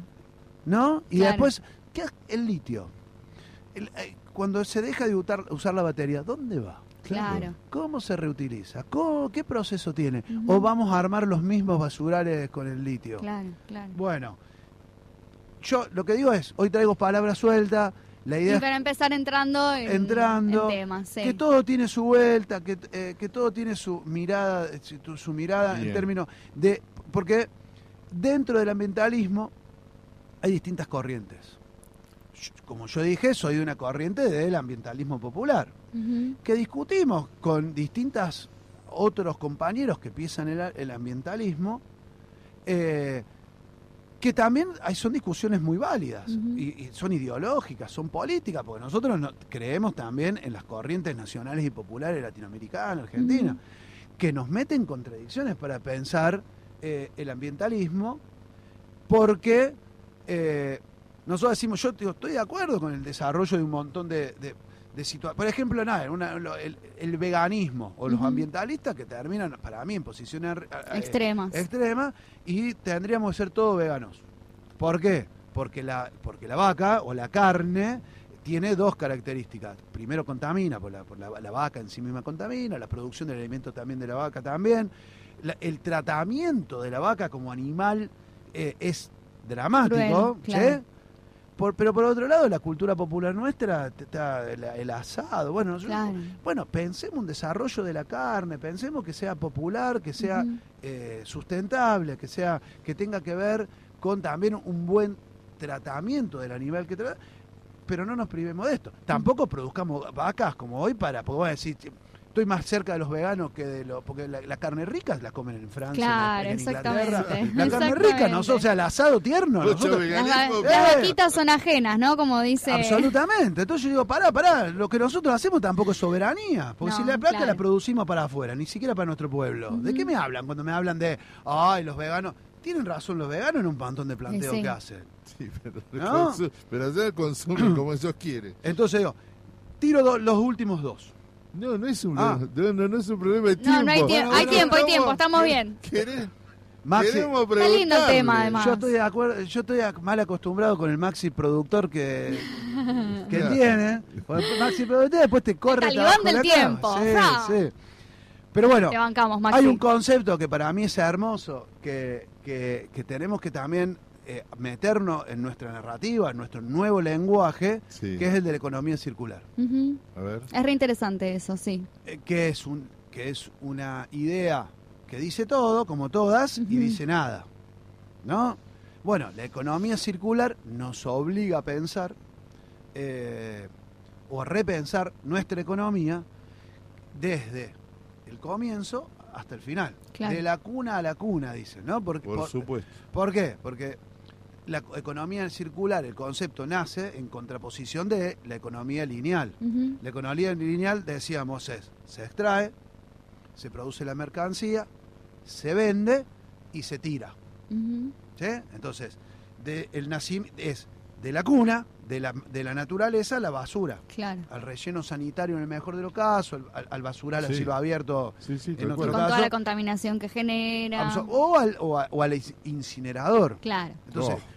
La materia prima la quemo. O sea, yo quemo al planeta. claro. O sea, eh, Tremendo. bueno, esta economía es la que combatimos. O sea, que te- esta economía lleva implícito el neoliberalismo, ¿no? En la extracción es el extractivismo. El mundo es infinito. Yo le puedo sacar todo, total. No, No, no. bueno, el mundo es limitado. Exacto. Entonces, si el mundo es limitado, no hay mercaderías, eh, mercancía ilimitada. No hay consumismo ilimitado. ¿Sí? Sí. Es, con- es, consum- es discutir la, eh, la- eh, la mercantilización de la vida, es discutir el consumismo eh, del neoliberalismo. Sí. Eh, tenemos que discutirlo, porque si el mundo es limitado, por lo tanto podemos consumir limitadamente. Es una discusión intrínsecamente cultural, ¿no? Eh, el ambientamiento como y, y Y los comportamientos y y, eco- económica. no, y, y además, a los economistas, No, a los- claro. y esto es una discusión con los economistas, a los economistas es, eh, es meterles el problema de que el mundo es limitado. Claro. Por lo tanto, che, maestro, decime eh, si mi población cu- consume de determinada manera, ¿cuánto tiempo dura? Claro. Si mi campo puede producir X, Mm. ¿cuánto me dura? Con una población Con una población creciente y con esta lógica de que no hay una economía local, de que una economía global, entonces yo todo lo que tengo que, eh, producir es para el Es mundo. para el mundo, claro. Entonces, eh, es esta, es la de Macri y Bolsonaro. Che, ¿se puede consumir el Amazonas como se me da? Eh, Entonces Macri, ¿qué dice el otro día? Dice, eh, ahora quiero hacer, no tuve tiempo, pero voy a hacer una- un, un videíto, que el tipo dice, bueno, sí, se puede deforestar, eh, habíamos dicho, sustentablemente. ¡Apa! Se Claro. puede deforestar. Deforestemos el chaco amazónico. Bolsonaro dice lo mismo que. Claro. Se puede. Y el glifosato se puede usar racionalmente. ¡Pará! ¡No! No. Ya sabemos que no. Claro. No, pero sabemos que no. Entonces, la palabra de nuevo, sustentable, ¿no? Lo dijo Macri, lo dijo Bolsonaro. Entonces, no, es un desafío para nuestros economistas que se puedan meter en un paradigma, un, poque- un poco lo que, lo que le plantean las mujeres, la economía feminista que le dice, che, bueno, la economía doméstica es, econo- es economía. Che, mi tiempo, ¿quién me lo paga en casa? Claro. Exacto. ¿No? Exacto. ¿Por qué a la mujer en el mercado le pagan? Bueno, lo mismo decimos los ambientalistas, che, maestro, vos podés, hay que pensar el desarrollo de un pueblo, hay que pensarlo pero veamos qué, eh, qué materias primas tiene, qué grado de producción de lo, de lo natural tiene, cómo respetamos para que esa, que esa naturaleza se pueda regenerar y la sustentabilidad se mide en la capacidad de regenerar. Totalmente. Entonces, un campo, ¿por qué el monocultivo es malo? Porque le consume siempre la misma proteína Prote- Claro. eh, y por lo tanto ese campo, si cinco años le, le- le le consumimos lo mismo, Deja de producir otras, entonces se muere. La tierra, Claro, es se tierra seca. que se muere. Claro. Si tierra que no sirve más. Bueno. Ni hablar de todos los productos que y, se le ponen. Bueno, así es. Y discutir la economía li- lineal. La economía circular le discute la economía lineal es la mercancía cuando se produce, es la mercancía que hay que analizar cuando se termina de consumir. ¿A dónde va? Claro. ¿A dónde va? ¿Qué se Entonces, hace? la dis- el diseño de la mercancía tiene que estar pensado en la producción para que el momento de su disposición final eh, no haya residuo, o sea, pueda ser todo reutilizable. Entonces, la economía circular es una gran, hermosa discusión. Total. Y que, y que no es solo cultural, Mm. y que no es solo de hippie, no es solo de loco, nos mete un desafío extraordinario. Yo me refería a lo cultural en relación a cuánto del comportamiento de los humanos, ¿no? Porque sí. pensando en la humanidad en su conjunto, porque no pasa solo en América Latina, pasa es un comportamiento mundial. ¿Cuánto cuánto podemos dar esa discusión a nivel cultural en el en la modificación del comportamiento humano respecto al consumo y eso que genere cierta presión hacia la, la economía, ¿no? Absolutamente. Y para cerrar el, el bloque, tiro, vamos a la actualidad. Vamos a la actualidad, porque si no, vaya a decir, "Eh, esto es filosofía. No, no, no, no es filosofía.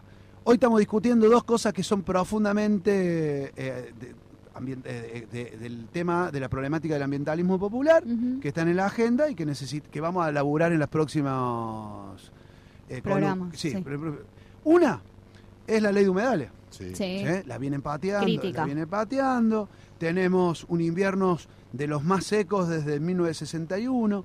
S- Hay un problema de sequía del 33% más del territorio cultivable argentino. Esto es ley de humedales. Es discutir las sequías, es discutir la lluvia, es discutir cómo están las tierras y cómo administrar esas tierras de distintas provincias. Y esto tiene que tener un presupuesto mínimo. El último, a el ver, último no, tema. No, no, pues yo te tengo que hacer una pregunta, nada Ah, más. Quiero avisar. Tirala, tirala, tirala. No, no, no, Ah, cerrá, y cerrá. la otra gran noticia, me parece que vamos a ir desarrollando en la columna, es, se viene la COP27. Sí, eso estaba leyendo hoy, que Por eso. Se viene ya la cop- hubo declaraciones de Alberto Fernández al respecto. Hubo- hubo, de- por ejemplo, la, la COP, eh, eh, Guterres, que es el, el- el de la ONU, es Sí. el presidente de la ONU, que viene tirando un poco la agenda de la COP27. Hay una, la- los ambientalistas que estamos, populares que estamos planteando, la COP26 fue un fracaso. Lo único que se nombró en la declaración final es la palabra hidrocarburos. Sí. que nunca se había nunca se había nombrado. ¡Locura! Deje, millones de pesos, déjense hinchar las pelotas, hay que decirlo. Bueno, COP27, para que no sea un fracaso, para que no sea un fracaso, la vara hay que ponerla en cómo los países del norte financian. Esto no lo digo yo, ¿eh? Claro. No lo dice en Argentina o Latinoamérica, lo está diciendo Guterres. Es cómo se van a financiar la transición ecológica de los países que tienen un- los problemas económicos para la transición. Claro. ¿Cómo se pone plata ahí? Eh, y hay un concepto, otro concepto de la COP27 es, no hay tiempo, amigo, no hay más tiempo, no hay, eh, no, no hay tiempo en serio. Entonces, ¿por qué? Porque a diferencia del año pasado, estamos siete veces peor. Para, Upa. para cumplir lo que se había dicho Claro. eh, El año pasado. el año pasado, ¿sí? y lo que se viene repitiendo de Río, que fue la gran convención Exacto. climática, es para cumplir las normas de Río. Estamos llegando al 2030, no estamos cumpliendo con los límites. No solo que no estamos cumpliendo, sino que eh, el- eh, la, la guerra de Rusia-Ucrania, Ucrania-Rusia, o sea, la guerra que pone Estados Unidos en Europa, eh, hizo correr todo, corrió absolutamente todos los- los debates. Y, por ejemplo, como dato particular, la OPEP mete el quilombo de que va a producir el 2% del petróleo nuevo por la, la suba de tasa de... Entonces Biden sale a decirle a la OPEP, están a favor de Rusia, Claro. los- de los claro. productores, Corren el eje de la discusión, digamos. por lo tanto se empieza a discutir de dónde sacar más petróleo en vez de cómo se hace la, la transición energética. Claro. Claro. Hasta acá la, la columna. No, ahora, bueno, habilitá bueno, la pregunta. habilita, habilita. Sí, sí. Pero tiraste como 10 títulos. A mí me gustó. Es la primera, la primera. Tiraste como. Me, me gustó la de justicia ambiental.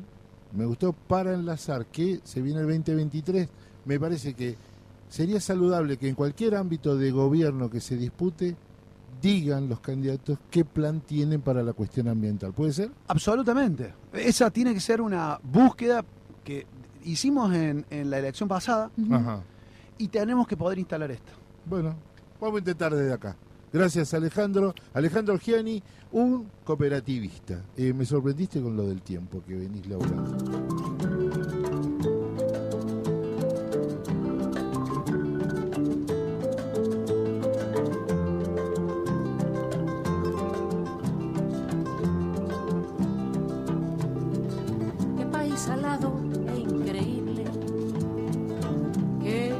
Se me alberga en el pecho. Qué país alado e increíble que se me alberga en el pecho. Va preso entre un olor a tostadas y a raíz de violeta con naranjas. Va preso entre un olor a tortillas y a raíz de violeta con naranjas.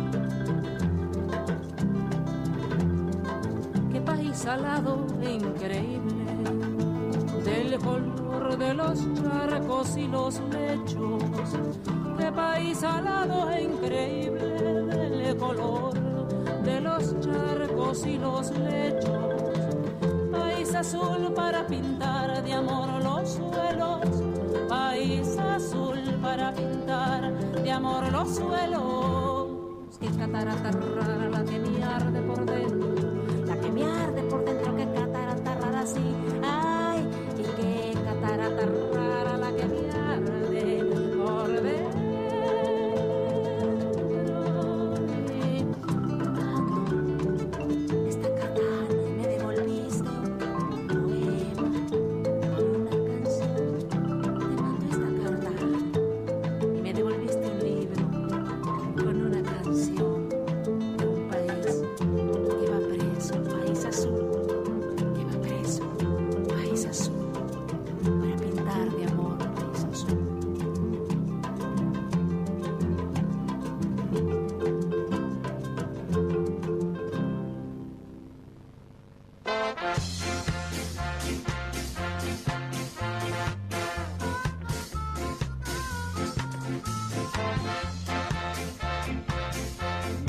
quiero contar que eh, fue tan vehemente la, la- la- la columna, fue tan rápida que quedamos charlando afuera. Aportan los de allá, allá son todos este, generadores de basura. Aquel fuma y tira los puchos, tenemos que hacer algo con los puchos. Bueno, Pero queremos mandar un saludo, seguramente en el cierre va a estar nuestro profesor de operación técnica, Ezequiel. Este, está Guillermo, el hijo de Zulma Lobay, que estuvo haciendo el curso en el ISER. Nos acaban de mandar saludos, muy bien, muy bien. Gracias, gracias Zulmita. Bueno, y estamos en contacto telefónico, perdón, perdón, vamos a lo urgente. Asamblea de la agrupación Verde y Blanca de ATE Capital, ATE Nacional, todo, todo, todo. Eh, en estos momentos vamos a charlar con Sole Santillán porque hoy tenemos plenario de emergencia. Importantísimo, ¿no? Dale, ¿está por ahí Sole? Hola compañeros, ¿cómo andan? ¿Bien? ¿Cómo te va Sole? Acá está con, estamos con Lucrecia y también se quedó Alejandro Giani que, que te va a saludar en un ratito. Contame, Dale. plenario hoy eh, a las 16 horas con la A las temática... 15. A las 15. Con la temática de...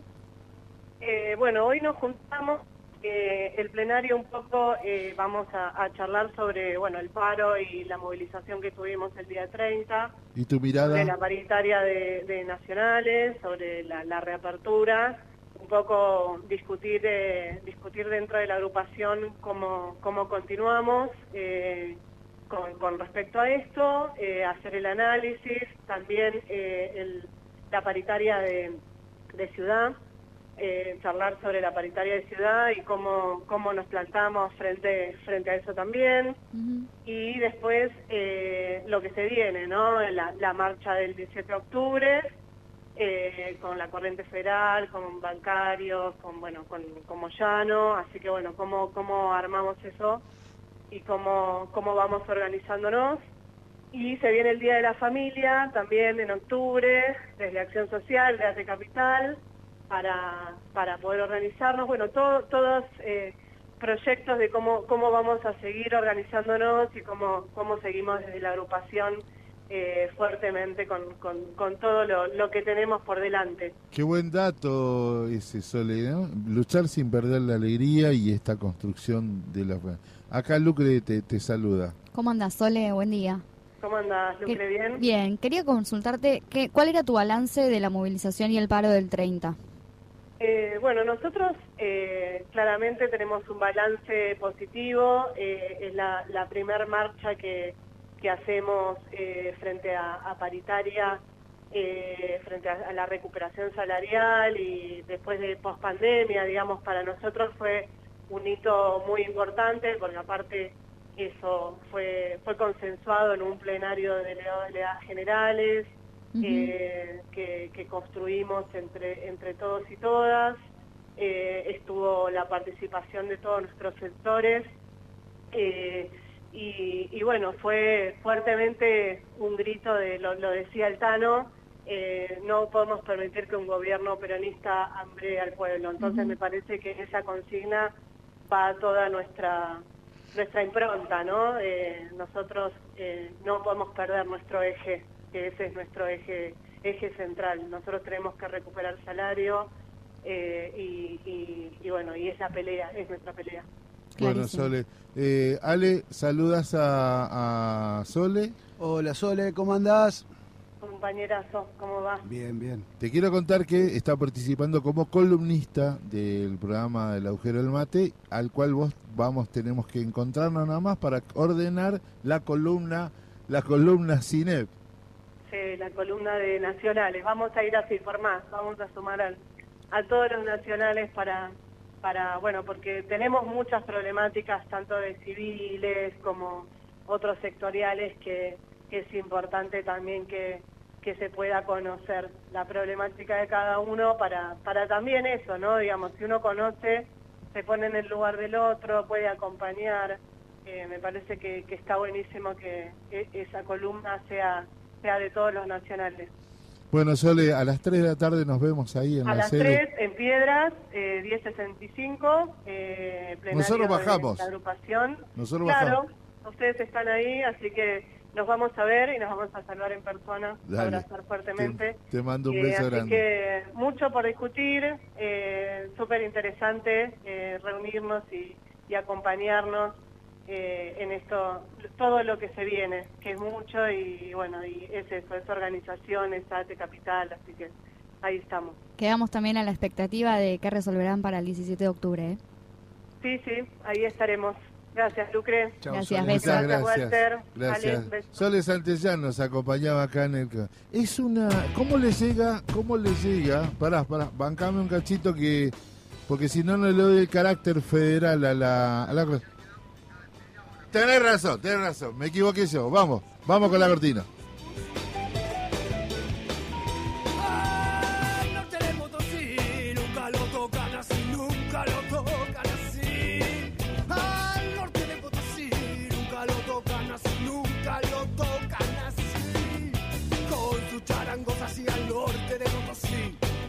Bueno, estamos, estamos con la gente. Llegó José Carqueja, una nueva persona que no se pise de más. José Carqueja. Este, y todos queja, pero bueno, e- e- es así. 12 horas 50 minutos. Ale, ya ahora con tu rol de, con tu rol de- de luchador popular, como decís vos, hay que generar estas visitas al- a los emprendimientos cooperativos que tienen. Yo conocí el de Caballito y me fui emocionado. Te digo es la palabra que le encontré. Me fui emocionado. Pero tenemos que tenemos que dar a conocer ese trabajo. Es posible, me doy cuenta que la ves. Sí, sí, sí. eh, No, no solo que es posible, sino que es necesario. Ajá. Porque hay un montón de trabajo, de experiencia acumulada que concientiza un montón cuando la ves. Porque uno cuando ve la regeneración de un espacio urbano, de un lugar que era un cemento, ahora es un espacio verde. Claro. eh, viste, eh, cambia. Cuando vos ves residuos reciclados o, o- o clasificados y ves que eh, era basura y ahora es papel clasificado que se va a reutilizar, te cambia la cabeza. Claro. Cuando vos ves a los laburantes haciendo su oficio, vos decís, la pucha, che, es mucha, mucho esfuerzo que se hace, eh, vale la pena ayudar, vale la pena clasificar los residuos, ¿no? ¿Es una economía emergente del siglo XXI? No sé, eh, no sé.